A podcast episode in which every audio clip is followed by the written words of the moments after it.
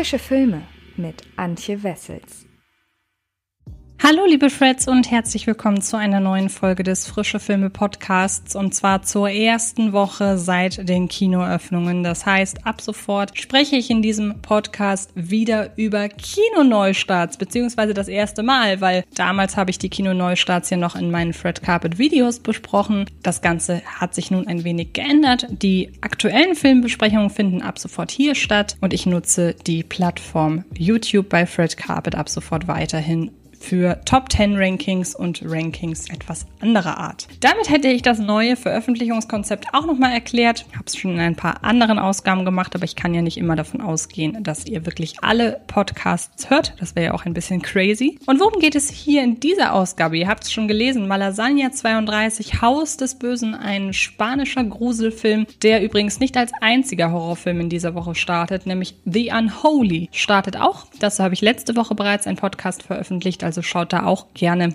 auf der Fred Carpet Seite nach. Und dann gibt es diese Woche auch noch einen Podcast zu Chaos Walking und, weil sonst alle Kinostarts bereits durch waren, zu Awake, einem neuen Netflix-Original. Nun könnt ihr euch aber zurücklehnen. Ich erzähle euch ein wenig was zur Story von Malasagna und danach, wie immer, darüber, was ich denn zum Film so zu sagen habe. Viel Spaß dabei! Im Jahr 1976 zieht es die Familie Olmedo von ihrem Heimatdorf in die spanische Hauptstadt Madrid. Dort, so ihre Hoffnung, sind die Chancen auf ihr privates und berufliches Glück größer. Sie kaufen ein traumhaftes, großzügiges Apartment in der begehrten Calle de Manuela Malasagna 32. Doch schon bald muss die sechsköpfige Familie feststellen, dass ihnen vor dem Kauf etwas verheimlicht wurde. Sie sind nicht allein.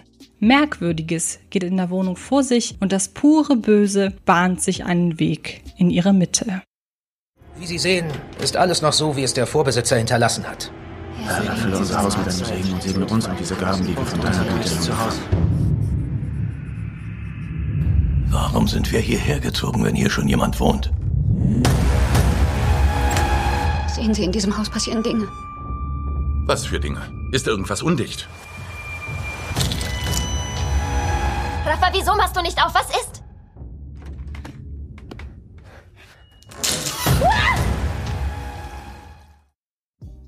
Auch wenn das Filmjahr 2021 aufgrund der Corona-Krise bislang ziemlich gebeutelt ist, haben HorrorliebhaberInnen bislang kaum ein Nachsehen. Allein in den ersten Wochen nach den Kinoneueröffnungen starten, zumindest nach dem heutigen Kenntnisstand, zwölf Horrorfilme.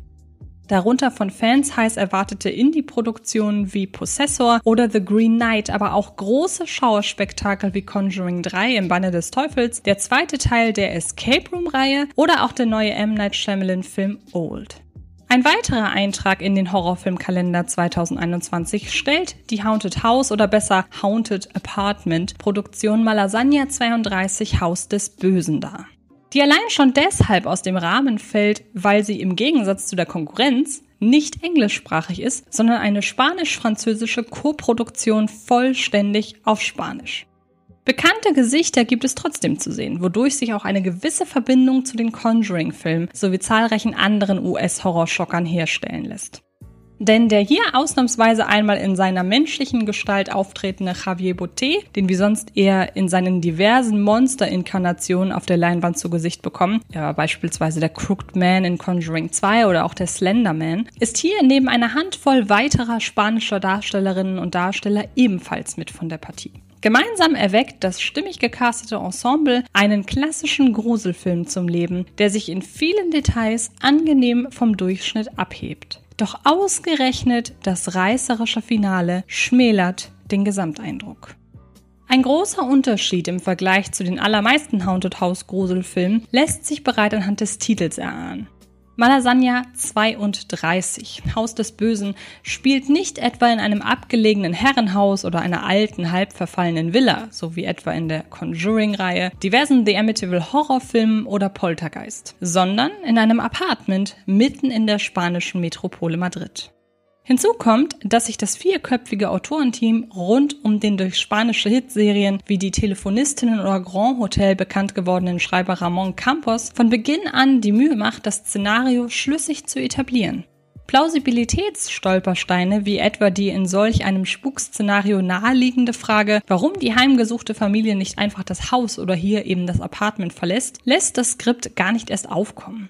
Die Familie, die all ihr Geld in die Wohnung hat fließen lassen, ist schlichtweg mittellos und dadurch weder in der Lage, von jetzt auf gleich ihre neue Behausung zu verlassen, noch auf die tägliche Arbeit zu verzichten, sodass selbst das Alleinbleiben der Kinder für einen gewissen Zeitraum des Tages schlicht nicht vermieden werden kann. Darüber hinaus verkörpern die SchauspielerInnen vor allem die jugendliche Begona Vargas, die sukzessive ansteigende Angst ihrer Figuren stets authentisch, sodass die Situation nicht erst ab dem plötzlichen Verschwinden ihres kleinen Bruders und dadurch arg abrupt eskaliert, sondern sich das ganze Grauen schon im Vorfeld langsam auftürmen kann, ehe es sich vollends über der Familie entlädt. Generell lebt Malasagna 32 Haus des Bösen sehr stark von den emotionalen Beziehungen der Olmeda-Familie untereinander. Wenngleich Begonia Vargas fast ein wenig zu alt wirkt, um eine Teenagerin zu verkörpern, obwohl sie selbst im wirklichen Leben erst in den frühen 20ern ist, überzeugt sie vor allem im Zusammenspiel mit ihrem deutlich jüngeren Filmbruder Raphael, gespielt von Ivan Renedo.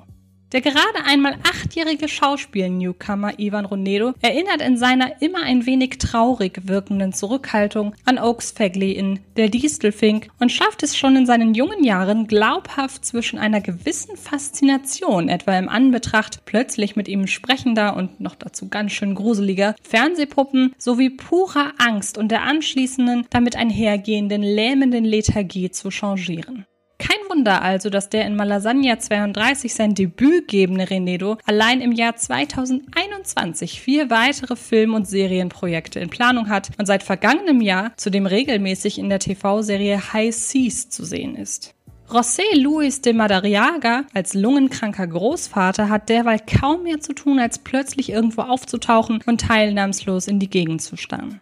Etwas, was auf den ersten Blick nach einem weiteren Horrorklischee klingt, aufgrund der Anflüge von Demenz und Desorientierung jedoch ebenfalls schlüssig und dennoch nicht weniger unheimlich ist. Schon allein aufgrund de Madariagas Erscheinungsbild. Ausgerechnet die beiden Familienoberhäupter Manolo und seine Ehefrau Candela sowie der ältere Bruder Pepe fallen dagegen ein wenig ab. Dabei gehen auf das Konto von letzterem einige der besten Szenen, wenn dieser sich mit einer unsichtbar bleibenden Frau aus dem gegenüberliegenden Häuserblock Nachrichten über eine Wäscheleine schickt, die mit der Zeit immer beunruhigender werden. Nein, nein, Sie kennen mich nicht. Ich wohne in der Manuela Manasagna 32. Amparo ist nicht hier. Du bist allein. Sieh mich an! Wer hat dort gewohnt?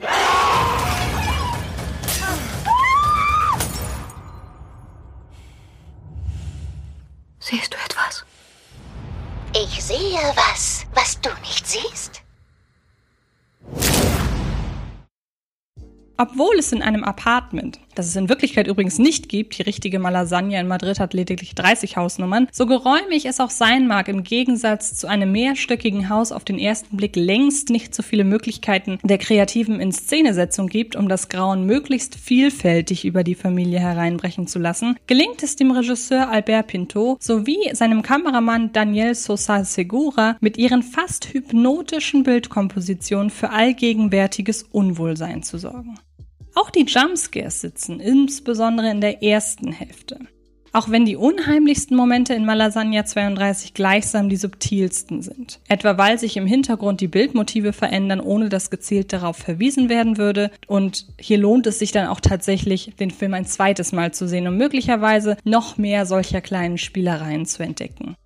Doch mit der Zeit beginnen nicht bloß die Schockmomente das Geschehen zu dominieren. Mit dem Auftauchen einer bestimmten Figur namens Lola entscheiden sich die Autoren für eine komplette 180-Grad-Wendung, indem sie nicht nur auf Motive des Exorzismus-Subgenres zurückgreifen, das bekanntermaßen nicht gerade für seine subtilen Töne bekannt ist. Sie gehen darüber hinaus den Weg der vollständigen Auflösung des Spuks, bei der sich offenbart, dass zwar die Herkunft des Bösen mitsamt seiner Beweggründe für seine Taten ganz interessant ist, doch leider wirkt das Wie dorthin wie ein Taschenspielertrick. Ganz so, als hätte man auf den letzten Metern nicht recht gewusst, wie man die bis dato vielversprechende Konstellation eigentlich zu Ende bringen soll.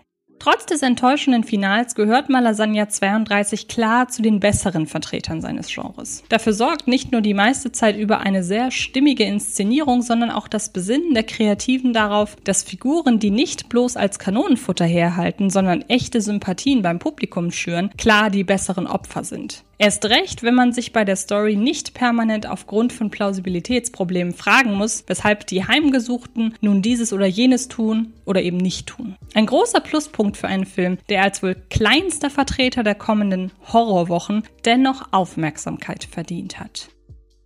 Kommen wir also zu einem Fazit. Malasagna 32 Haus des Bösen beginnt als guter Haunted House Horrorfilm, der mit einem weitestgehend plausiblen Drehbuch, Atmosphäre und seinem Ensemble punktet. Nur die Auflösung fällt im Vergleich dazu leider stark ab. Und ihr könnt euch ab sofort selbst davon überzeugen, und zwar in den Kinos, denn Malasagna 32 Haus des Bösen ist ab dem 17. Juli genau dort zu sehen. Und ich wünsche euch ganz viel Spaß, sollte das tatsächlich der erste Kinofilm sein, für den ihr euch nach den Kinoneueröffnungen entscheidet. Aber es gibt natürlich auch noch eine ganze andere Reihe von Kinoneustarts und ich freue mich sehr darauf, ja, zu sehen, wie denn die neuen Kinoeröffnungen angenommen werden. Wenn ihr wissen wollt, was ebenfalls noch diese Woche startet, nämlich zum Beispiel Chaos Walking, dann hört doch gerne mal in die anderen Podcasts rein. Außerdem würde ich mich sehr freuen, wenn ihr euch mein neues Video auf dem Fred Carpet YouTube-Kanal anschauen würdet, denn da geht es diese Woche um die besten Spin-offs. Ich bedanke mich fürs Zuhören bei euch und dann hören oder sehen wir uns in den nächsten Tagen garantiert irgendwo im Internet. Macht es gut und bis bald. Das war Frische Filme, der Podcast von Fred Carpet.